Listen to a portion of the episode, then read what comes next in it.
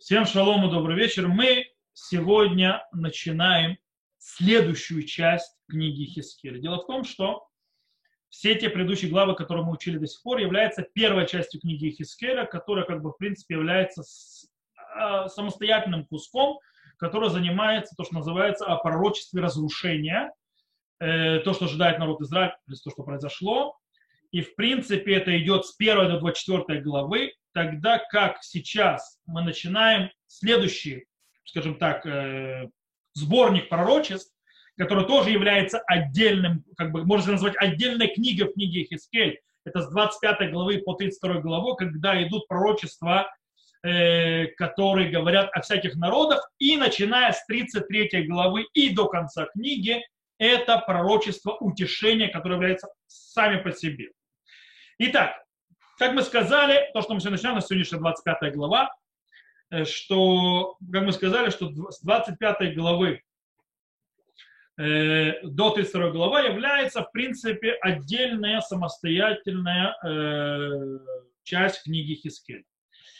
Э, они занимаются, эта часть, пророчеством от, э, скажем так, о народах, у которых, э, с которыми у народа Израиля были такие или иные отношения, или, скажем так, э, контакты, в основном вражестве, вражеские и военные, то есть, да, воюют. То есть такие контакты об этих народах. В принципе, э, эта часть э, появляется посреди пророчества Хискеля о народе Израиля. В принципе, между пророчеством о разрушении, которые, которые закончились, то есть э, 24 главой, и которые начинаются, э, в принципе, заканчиваются тем описанием начала осады Иерусалима, 10 это в это пророчество, и, в принципе, обещанием, что эпоха э, немоты и Хискеля закончится с приходом э, к нему посланника, то есть выжившего в Иерусалиме, сказавшего, и рассказавшего, что его, вот Шалом Игорь присоединился к нам тоже, э, сказавшего, э, что будет что произошло разрушение, что Иерусалим разрушен, и это произойдет, то есть, в принципе, начнется рассказ, рассказ с этого момента с точки зрения хронологии, начиная с 33 э, главы и дальше. И, в принципе, у нас посередине есть вот эта вот часть, называемая пророчество народа. В принципе, задача этой, этого куска, это, как бы, скажем так, части книги Хискель, очень понятна. После разрушения храма, тяжелее, тяжелее, э, просто вообще разрушение, тяжелейших наказаний, которые пришли на народ Израиля. Есть, то есть вполне э, нормально было э, то есть как бы, опасаться ситуации, что имя Всевышнего сквернится. Ну, всего, сквернится. Почему? Потому что народы, а нужно тоже понимать психологию древнего, древности. Дело в том, что в древности народы считали, что у каждого народа есть свой бог, и когда происходят войны между народами, или какие-то вещи, то это война богов. Если какой-то народ был, то есть, поддержал, то есть он был поражен, то это значит, что Бог определенного народа поразил Бога другого народа. То есть, в принципе, то, что народ Израиля был, его страна разрушена, его храм Бога разрушен, народ уходит в изгнание, в принципе, среди народов, которые вокруг, э, создается сознание, что Бог Израилев побежден и сокрушен их богами, то есть богами Вавилона и так далее.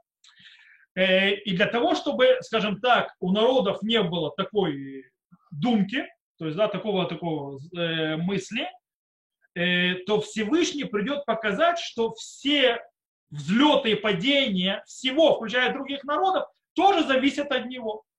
И в конце концов, что он рассчитается с другими народами. То есть, да, в принципе, все зависит от него и только от него. Для этого пришли эти пророчества Хискеля, которые обращены, как мы сказали, несколько пророчеств. То есть, в принципе, с 25 по 32 главу обращено к народу. То есть, сколько здесь? Дело в том, что в этой куске есть пророчество, обращенное к семи народам или о семи народах. Об Амоне, Муаве или Саире, об Идоме, филистимлянах, Суре, Сидоне и Египте. Основной, скажем так, пророчество, основной разговор идет о двух народах. О Сур, это будет глава 26 аж по 28, и Египет, это аж 29 по 32 главу, то есть разборки, то есть пророчество об Египте. Э, кстати, скорее всего, цифра 7 с точки зрения народов не случайна. Что обозначает цифра 7 вообще в иудаизме? Э, цифра 7 обычно показывает э, власть Всевышнего в этом мире. То есть, да, в принципе, в мире физическом, материальном.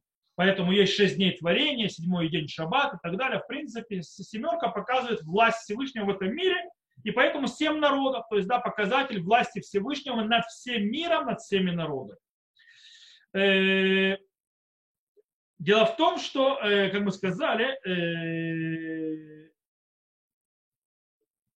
то есть как бы вот этот вот сборник пророчества народов делится на две части. С 25 по 28 главу, которые занимаются шестью народами, э, и заканчивается, скажем так, очень похоже на избавление народа Израиля, а также с 29 по 32 э, главу занимаются пророчеством, которое относится к Египту.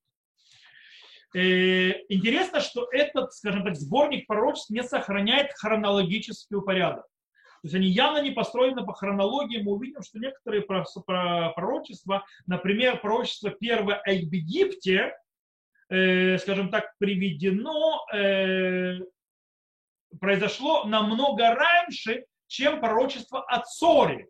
Хотя и пророчество об Египте приведено в пророчество после Цора, хотя произошло по, хронологически по-другому. Таким образом, хронология не, влия, не, являет, не влияет на порядок пророчества. Скорее всего, на порядок пророчества э, являет, влияет география. Пророчество начинается с восточных народов соседей Израиля, то есть те, которые на востоке от Израиля. Э, это Амон, Муав, э, Идом и так далее. Потом отправляется на юг филистимляне, потом поднимается на север Сур и Цидон и опускается в Египет. То есть, да, и занимается этим.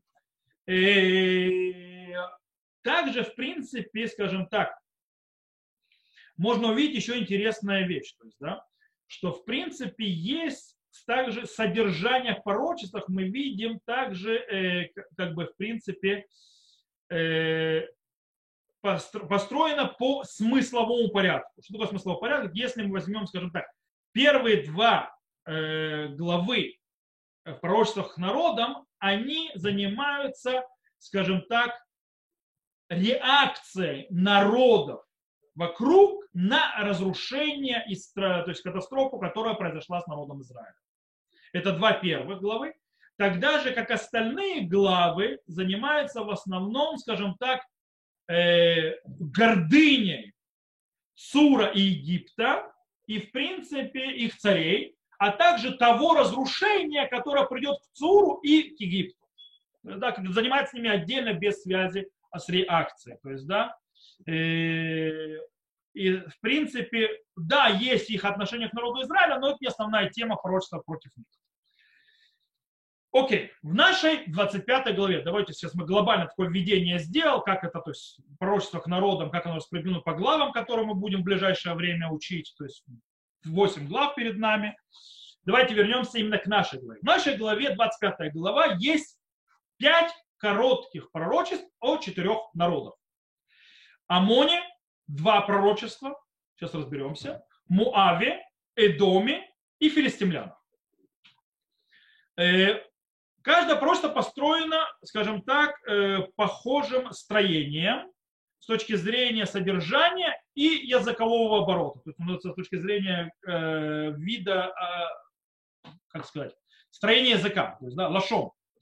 И в принципе они начинаются сначала, что народ сделали то-то и то-то, так-то или по-другому, были рады или что-то сделали то есть, по отношению к падению народа Израиля. За это они будут тяжело наказаны Всевышним, и так они поймут, кто Всевышний. Окей? И насколько он велик в своем правлении в этом мире. Окей? Это, в принципе, строение, которое есть. Э, почему порядок построен так, мы разберемся к концу урока, когда после того мы разберем все пророчества э, по каждому народу. Итак, начинаем с первых двух пророчеств, мы сказали. Э, Дело в том, это ОМОН. Дело в том, что пророчество, два пророчества к ОМОНу занимают основную часть вообще нашей главы. И там говорятся две похожие, два похожих пророчества, и мы разберемся, что они знают, почему два похожих пророчества, и что они говорят каждое из них. Итак, начнем. И было слово Господне ко мне сказано. Сын человеческий, обрати лицо твое к сынам Амона и пророчествуй о них. Кстати, слово, фраза, то есть обрати э, лицо свое э, туда или сюда, очень часто встречается в книге Хискель. И скажешь сынам Амона, слушайте слово Господа Бога. Так сказал Господь Бог. За то, что ты говоришь, ага, имеется в виду, что такое ага, то есть на иврите это геах, то есть, да, и ах это, в принципе, э, проявление злорадства, проявление радости, то есть э, злорадной радости. Так вот, говорящий ага, поэтому, наверное, перевели ага, на иврите это геах, о святилище моем, потому что она сквернено, и о земле Израиля, потому что она опустошена, опустошена и о доме Иуда, потому что пошли они в плен. Кстати, обратите внимание, описание пророчества Камону идет уже поздно, то есть уже храм разрушен, народ уже ушел в изгнание и так далее. Это весьма позднее пророчество, и поэтому оно должно быть, если мы когда потом будем читать другие пророчества, мы увидим, что они были сказаны в более раннем эпохе. А первое пророчество открывается с более поздней эпохи, и доказано нам еще раз, что порядок не хронологический. Итак, они злорадствовали, радовались, то, что народ такой попал в такую ситуацию. За это, то есть что был Всевышний за, с ними делать? За это вот я отдаю тебя сынам Востока в наследие. Что это за сыновья Востока? Э, Раша объясняет, что евреи имеется в виду вавилоняне, Каздим, они сыны Востока, которые будут. Радак имеет в виду, что это персы придут на Амон и уничтожат его. Так вот, э, я отдаю тебе сынам Востока наследие и расположат поселения свои у тебя и поставят среди тебя жилища свои, они будут есть плоды твои и пить молоко твое и я превращу я рабу, рабу это Рабат Амон, то есть сокращенно, то есть Рабат Амон, это столица Амона, Амонитян сегодня Рабат Амон, это столица Иордании, э, теперь можете понимать, где это находится, э, в пастбище верблюдов, а землю сынов Амона в лежбище для скота. И узнаете, что я Господь. И это первое пророчество заканчивается. Начинается второе.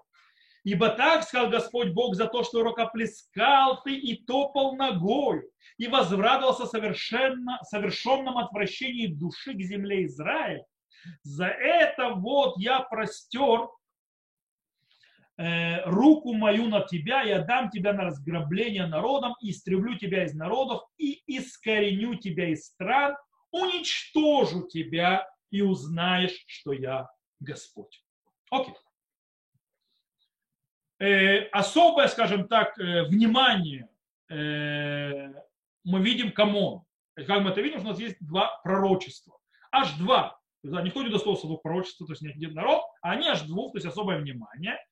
И в принципе это также выражается еще двумя выражениями.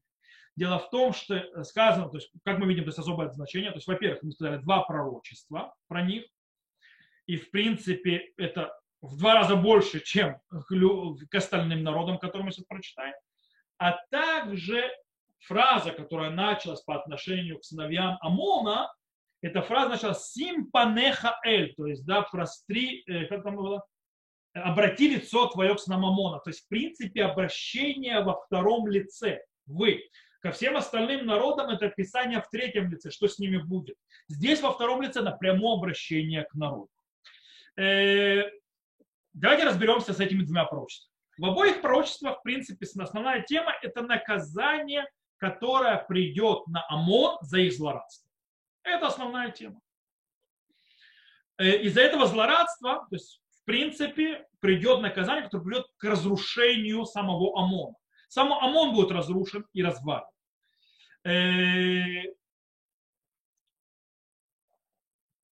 И, скорее всего, в принципе, вот этом вот э, двойном повторении именно показана и подчеркнута именно, скажем так, э, сама идея, которая доносится до Мона, э, насколько они были плохи в своем поведении. В чем было плохое поведение? Что именно их, скажем, злорадство, скорее всего, было самое высокое среди всех. То есть они больше всех злорадствовали, поэтому они получат больше всех. Поэтому к ним такое особое отношение. С другой стороны, то есть, да, в принципе, э, мы можем увидеть все равно, что есть небольшая разница, несмотря на все это, то есть есть небольшая разница между первым и вторым пророчеством, и мы уже должны понять, о чем будет речь. Дело в том, что мы можем обратить внимание сразу, что в первом пророчестве обращение, если бы мы читали на иврите, это было более хорошо видно, что обращение идет, когда обращается к Амону, в женском роде. Тогда же, как во втором пророчестве, обращение к Амону идет в мужском роде. Почему? Потому что, скорее всего, обращение в первом пророчестве к Амону является э, обращение к земле Амона, э, поэтому женский род, э, а во втором, э, э, во втором пророчестве обращение к народу Амона, естественно, это в мужском роде. На иврите и на русском тоже. Более того, оба пророчества, они, у них есть одно, скажем так, э, похожее, э, похожее строение, которое э, раскрывает разные вот эти вот э, стороны, то есть земли и народа. Например, в первом пророчестве э, приведено три вещи, которыми, то есть, которых, которые радовали, которым злорадствовали ОМОН. Э, как написано в третьем стихе. То есть а ты говоришь, ты ага, то есть вот так они знают, за что? О святилище моем, потому что оно осквернено первое, и о земле Израиля, потому что она опустошена, и о доме Иуды, потому что пошли они в плен. То есть три темы, по которым ты злорадствовал. Так приведено в первом пророчестве. Э, во втором пророчестве, в принципе, э, как описывается глобальное разрушение земли Израиля, включая все эти аспекты, и там написано, что именно делали три аспекта, как, зло, как злорадствовали ОМОН. Э, что они делали? Э, да, да, и поставить жилище, и не будут что плескал ты, первое, и топал ногою второго, и возврат, возрадовался в совершенном отвращении души к земле Израиля третьего. Теперь смотрите, то есть, да, похожее, то есть подход, то есть деление, мы видим э, также и в наказаниях. Смотрите, наказание в первом пророчестве сказано, и вот я, то есть э, после того, как то есть, тут злорадствовало, а, то есть о святилище и так далее, и отдаются на восток на севере. И смотрите, первое расположит, то есть тут, правда, приводится четыре вещи. Расположит поселение твои, свои у себя раз, поставят среди тебя жилища свои два, они будут есть плоды твои три, и они будут пить молоко твое четыре. То же самое во втором пророчестве четыре аспекта, которые произойдут. За вот это приду на тебя отдам, э, во-первых, отдам тебя на разграбление раз народом, истреблю тебя из народов два, оскверню тебя из стран три, уничтожу тебя, узнаю четыре. Что это значит? В принципе, если вы можете увидеть, то есть происходит, да, первое это обращение к земле. То есть, да, земля Амона, то есть, да, ты радовалась, то есть, да, что ты, моя земля опустошилась и так далее, и так далее. Поэтому ты опустошишься, твои города станут пустые, пустыми. То есть, в принципе, то, что произойдет. То есть, да, это первое пророчество. Во втором пророчестве уничтож... говорится обращение к народу. То есть, да, и вас же злорадство приведет к тому, что вы сами, народ, будете разграблены, вы сами будете истреблены, вы будете уничтожены, то есть, да, это то, что с вами произойдет. То есть два аспекта. Теперь, давайте разберемся. На, э, хорошо, то есть это наказание за злорадство, за все аспекты злорадства придет наказание как земле, так и народу Амона. Теперь, о чем он так злорадствовал-то? Что было между народом Израилем и Амоном, что привело к такому злорадству Амона, когда произошла катастрофа с, землей, с, народом, с еврейским народом, с народом Израиля и землей Израиля? Дело в том, что, э, скажем так, э, отношения между ОМОНом и, и народом Израилем были древние, скажем так, очень натянуты. Это уже, начи... уже видно в эпоху судей, Шуфтим. Э, и в начале эпохи царства, то есть до Израильского царства, Смотрите, то есть в книге Шофтим нам уже рассказывают, рассказывают о целой эпохе, когда народ Израиля был порабощен ОМОНом, пока они, не произошла война, э, при которой ОМОН э, был поражен Ифтахом. Кстати, про Ифтаха мы читали в Израиле в этой авторе. То есть, да, вторую после недельной главы мы читали о Ифтахе и об Амоне э, в книге Судей. То есть, в принципе, Амон э, поработил Израиль в эпоху судей до Ифтаха. В книге Шмуэль нам рассказывается про Нахаш Амуни. Нахаш Амуни в книге, то есть Шмуэль, э, он пришел над Явеш Гильад. Явеш Гильад это э, наделы Израиля на восточном берегу реки Иордан. И он захотел, то есть Яваш Гилят, э, э, и он хотел, то, скажем так, э, потребовал выколоть по одному глазу, то есть правый глаз у сидящих там. То есть, да, то есть как бы потребовал такого. Но царь Шауль, то есть который уже тогда был назначен на царство, то есть молодой царь, э, скажем так, э, сломал немножко планы на Хаша Амуни и, скажем так, ему э, дал по голове.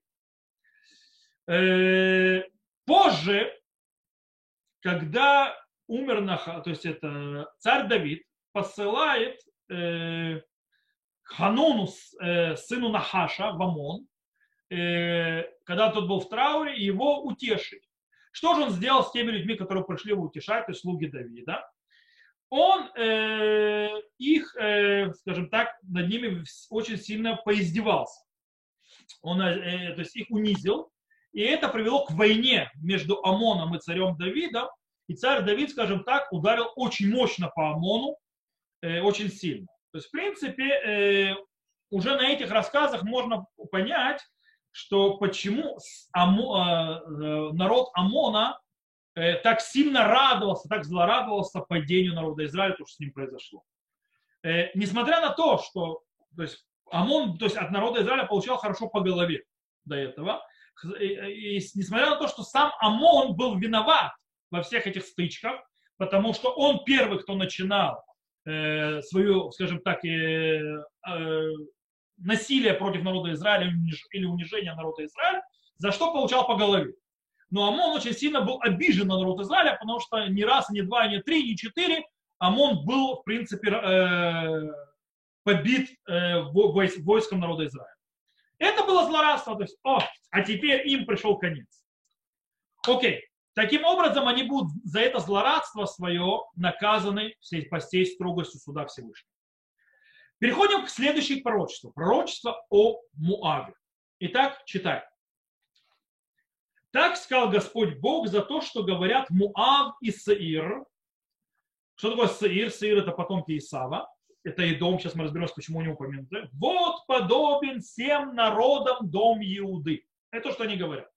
За это, то есть за вот эту вот фразу, вот я открываю Бог, имеется в виду границу Муава со стороны городов, укрепленных со стороны городов его, красы земли на границах его, Бейт Айшимота, Беаль Меота и Кирайтема.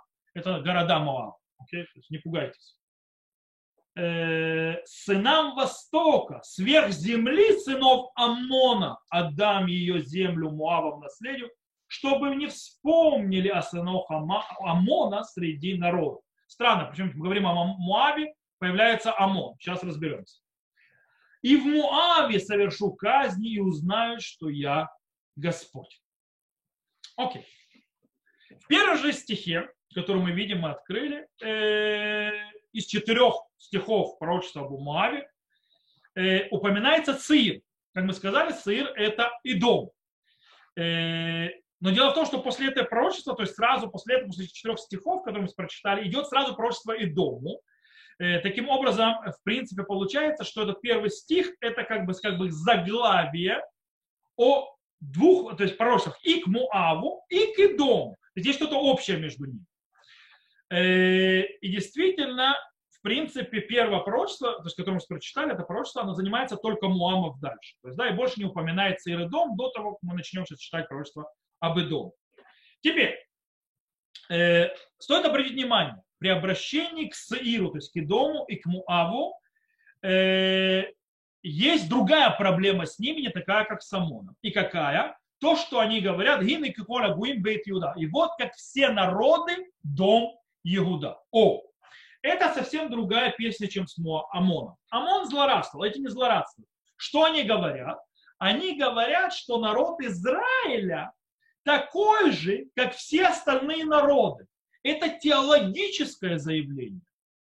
То есть теологическое заявление. Дело в том, что мы уже видели уже в 20 главе, когда мы учили, насколько жестоко и жестко реагирует Всевышний на желание самого народа Израиля быть как другие народы. Там сказано, хаулер рухахем хайо тие ашератем умрим То есть, да, э, а, то есть вы то есть, задумайтесь, не будет такого, то, что вы говорите, будем как все народы. Народ Израиля представляет Всевышнего. И, в принципе, удар по статусу народа Израиля является ничем иным, как удар по статусу самого Всевышнего.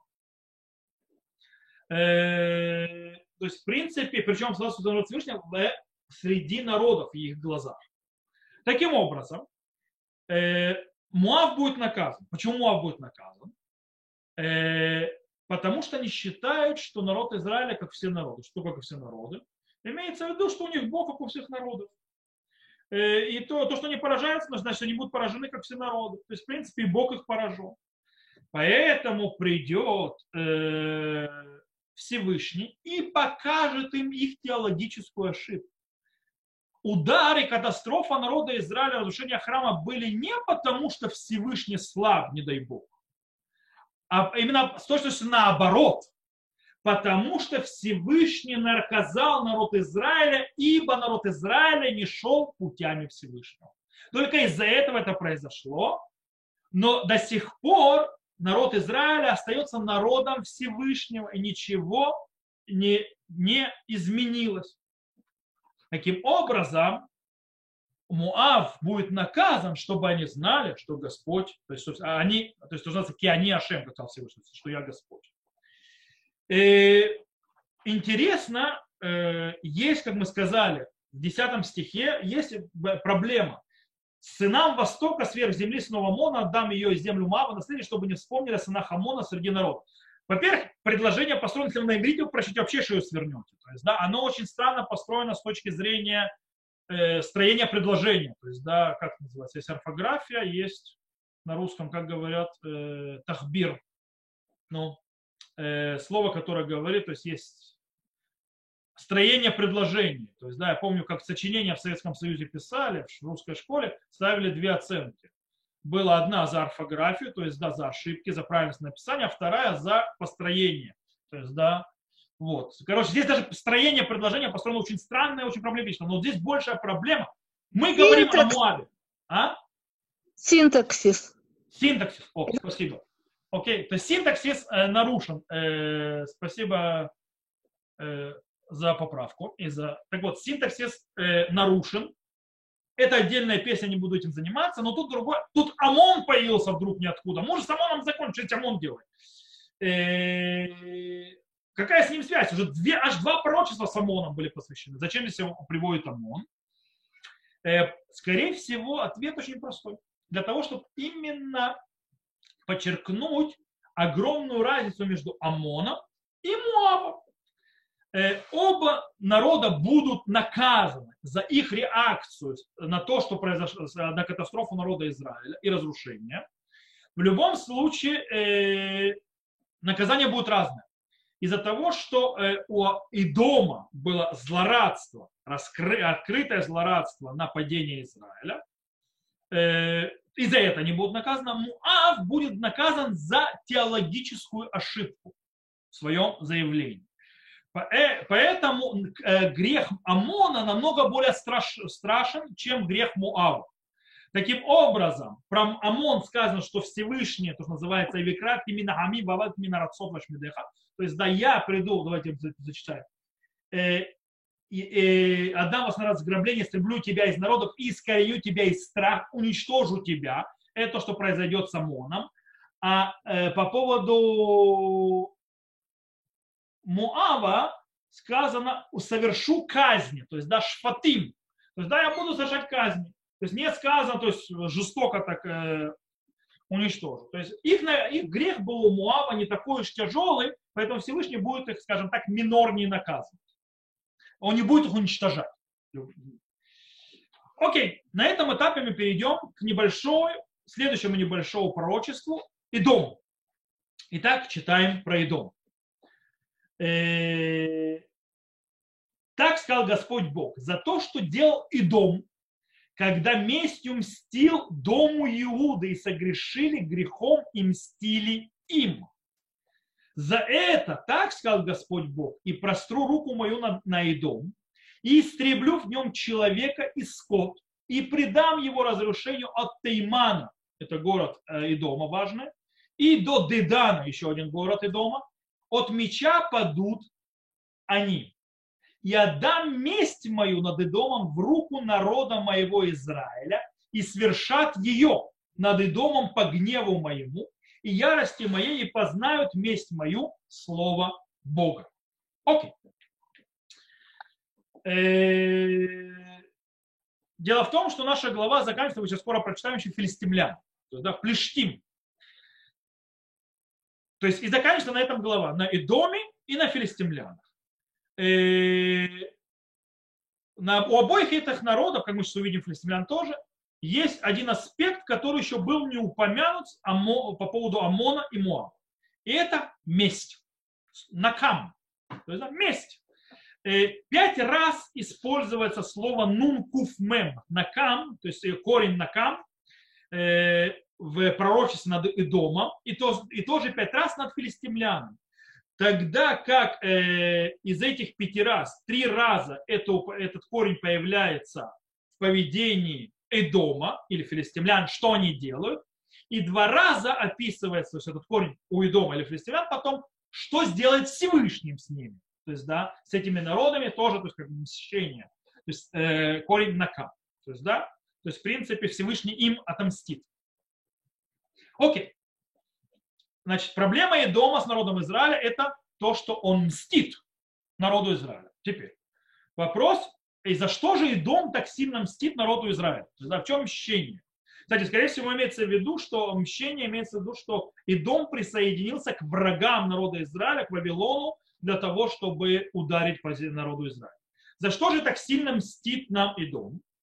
Э, в принципе, скажем так, э, между Израилем и Домом было весьма напряженное отношение в течение поколений. Э, например, царь Давид, скажем так, нанес огромный удар по Идому, вплоть до того, что он их сделал их вассалами, то есть, да, и поработил Идом, как сказано, в ясен дом ницамим бы дом, шам ницамим и коли дом, авадим ли Давид. То есть, да, это Шмуэль Бет, Э, восьмая глава, можно открыть его, прочитать, давайте, то, чтобы перевести вам точно, Ницавим, э, Шмуэль, вторая глава, э, вторая книга, восьмая глава, там сказано, следующий 14 стих, и поставил он наместников в доме, по всему дому поставил он наместников, и стали все и домей рабами Давида, и помогал Господь Давиду всюду, куда он не ходил. Э, это что происходит. Э, есть этому, скажем так, более широкое описание в первой книге царей. Э, можно тоже это увидеть в книге царей. Сейчас открою. Первая книга царей, 11 глава. Там в 15 стих. И был, когда Давид был в доме, начальник Юав пришел для погребения убитых и перебил всех мужчин в доме.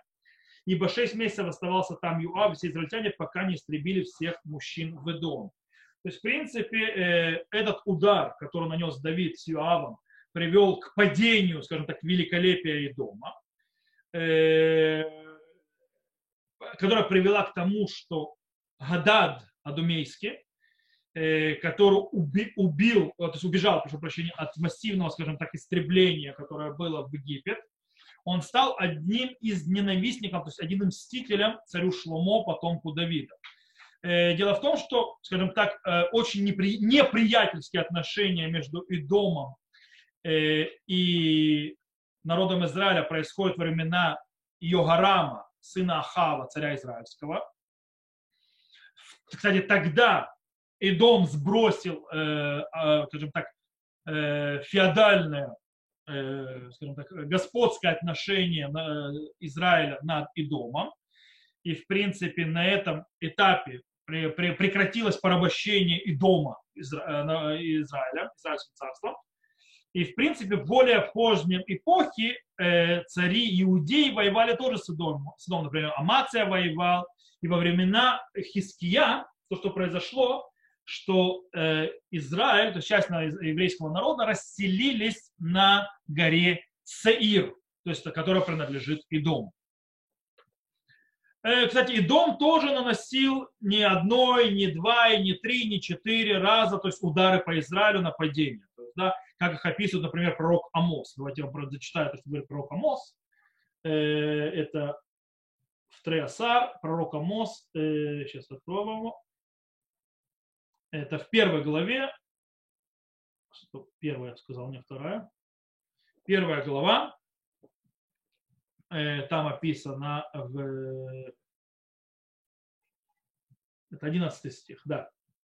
Так сказал Господь, за эти три преступления и дома, и за четыре не отвращу я гнева от него. За то, что с мечом преследовал он брата своего. Не забываем, дом это Исав. Поэтому, когда он преследовал народ Израиля, преследовал своего брата и отбросил жалость свою, и буйствовал гнев его всегда, и во веки хранил он ярость свою. То есть, в принципе, Исав и дом никогда не прекратил ненавидеть Иакова. То есть, и он постоянно преследовал ненавистью и яростью. То есть, да, и постоянно пытался его убить. То есть, в принципе, говорит пророк Амос, что, скорее всего, во время, то, что уже сказал, то есть во время разрушения иудейского царства Идумеи присоединились к Вавилону для того, чтобы отомстить, то есть, в принципе, народу Израиля и с крайней жестокостью убивать народ Израиля. По этой причине, то есть, в принципе, кстати, э, в 35 главе книги Хискель мы увидим, будем читать, то есть есть прямое обвинение дома именно в этом. Сейчас я вам раскрою, то есть там и прочитаю. Вы это увидите сейчас сами, услышите точнее сами. Можете увидеть, если кто откроет. 35 глава книги Хискель. Там, в принципе, прямым текстом почти идет обвинение. Э, это пятый стих. За то, что была у тебя вражда вечна и предавала ты мечу дом Израиля во время несчастья их, во время последнего греха. То есть, в принципе, за это они несли. То есть, да, э, за это идет наказание и дом. Э, за это придет наказание придет наказание и дома, причем наказание дома даже более страшное, чем наказание ОМОНа. То есть если про ОМОН сказано, что будет уничтожено только их э, люди, то есть да, и земля и так далее, то про дом сказано, натат яди алидом вейхрати мемена адам увегема. То есть, да, 14 э, стих. «И отдам месть твою над Идом в руку народа моего Израиля, и свершит ее над Идом в гневу моему, ярости моей, и познают меня». Стоп, не это.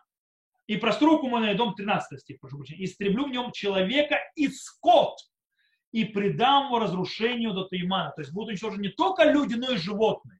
То есть, да, это более жесткое наказание.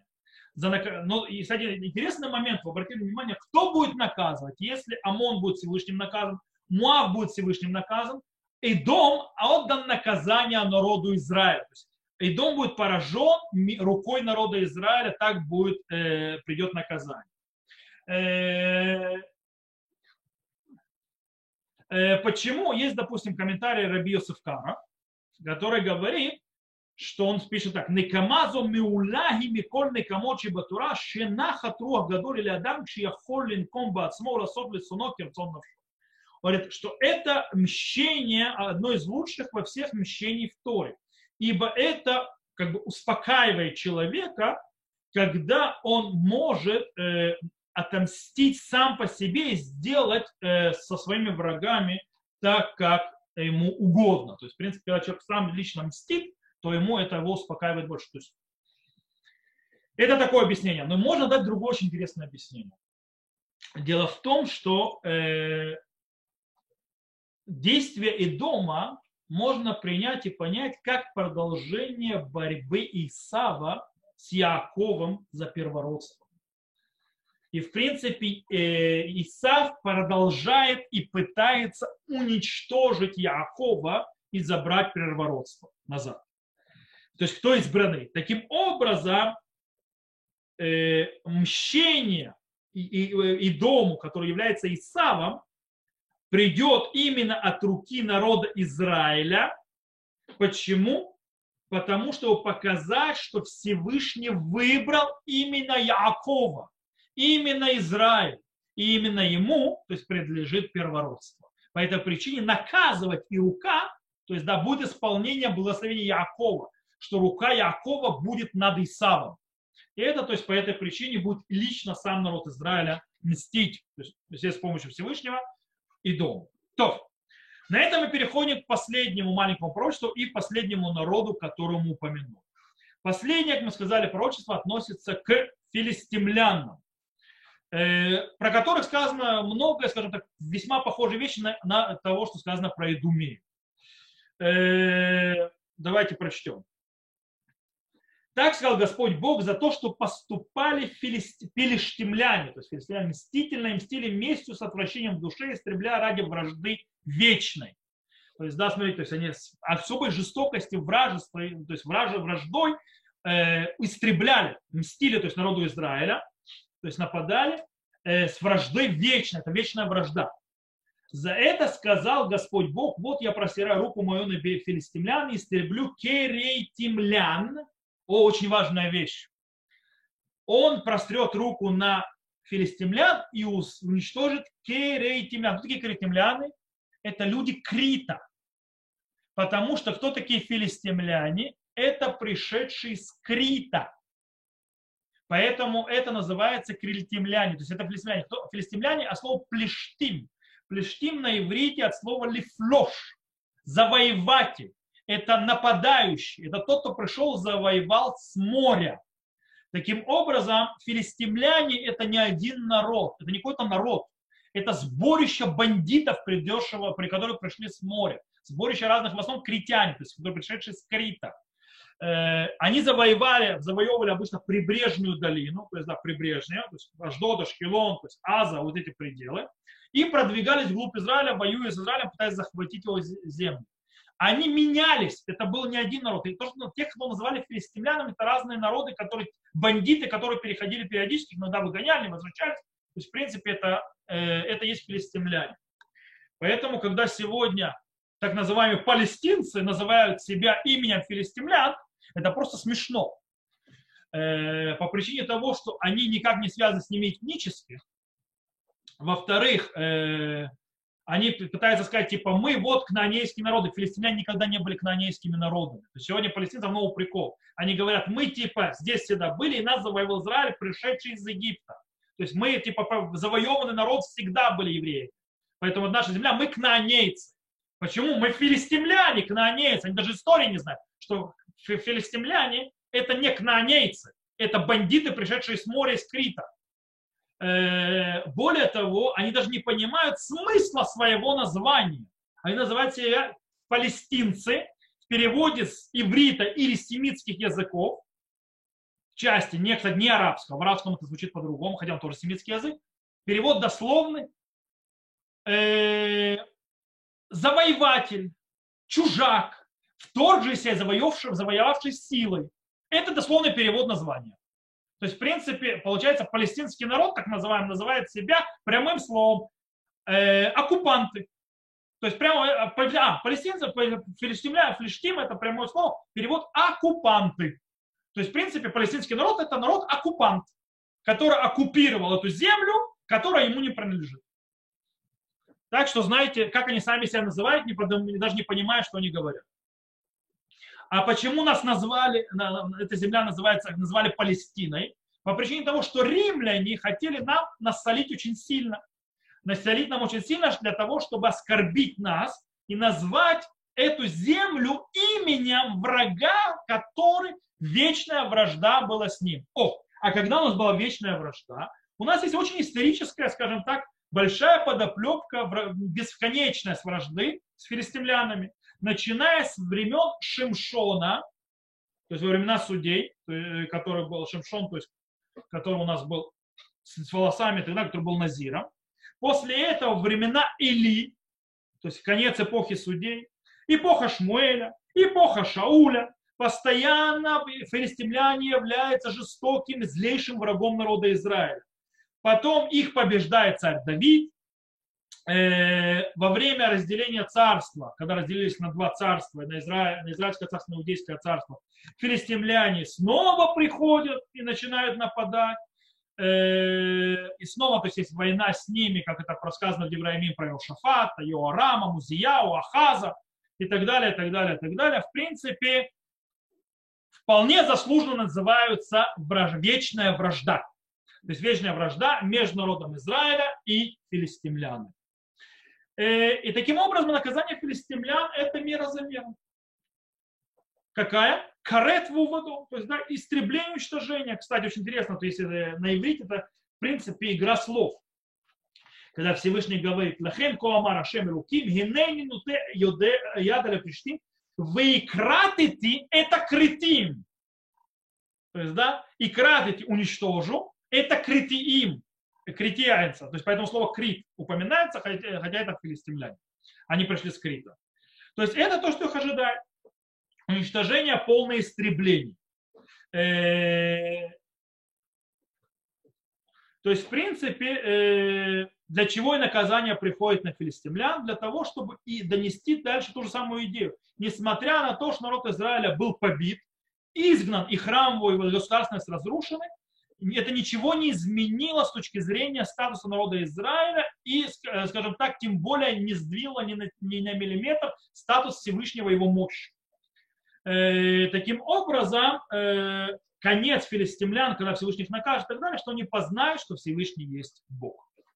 То, это с точки, зрения пророчества. Единственное, что нам осталось, закроем на этом урок, это, скажем, скажем так, почему идет такой порядок. То есть мы сказали, есть порядок. Сначала идет Амон, Муав, э, Эдом э, и филистимляне. По-настоящему есть тут цепочка. Цепочка, которая получается, э, когда предыдущее пророчество определенным способом относится к следующему пророчеству, или следующее к предыдущему. Как мы сказали, очень легко понять, почему пророк начал с Амона, которому посвящено аж целых два пророчества, не самое длинное. Э, э, потому что, то есть, в принципе, а, это свидетельство о злорадстве ОМОНа и наказании, которое заслужат. После этого описывается пророчество про Муав. Почему? Потому что есть четкая задача, то есть, в принципе, это четкая цель преследуется, э, показать на контрасте между Муавом и Амоном, то есть, да, какая с ними, то есть, какая между ними разница. То есть одни радовались злорадству, другие теологическое заявление э, придут. Поэтому будут наказания у них разные. Но вместе с Муавом уже упоминается Саир, то есть и дом следующее, потому что тоже есть зацепка и связь, потому что оба и Муав, и Идом разделяли теологическую проблематическую подход, теологически проблематичный подход, что все народ иудеи, то есть да, народ Израиля, он такой же, как все народы. И по этой причине они тоже подзавязаны. В конце упоминаются филистимляне, потому что у них есть завязка с Идомеем. Э, и она завязана на вечной вражде, на ненависти и э, мести, которую они устраивают. Таким образом, э, выстраивается цепочка, которая завязана между собой, между Амоном, Муавом, Идомом и филистимлянами. Таким образом, мы учим, что каждые два народа, которые стоят рядом с друг другом в пророчестве, есть какой-то общий знаменатель. Э, и это влияет на появление пророчества о них. То, на этом мы разобрали нашу главу, как смогли. В принципе, на этом мы заканчиваем урок. Э, те, кто слушал записи, я прекращаю запись. До новых встреч. Всего вам хорошего.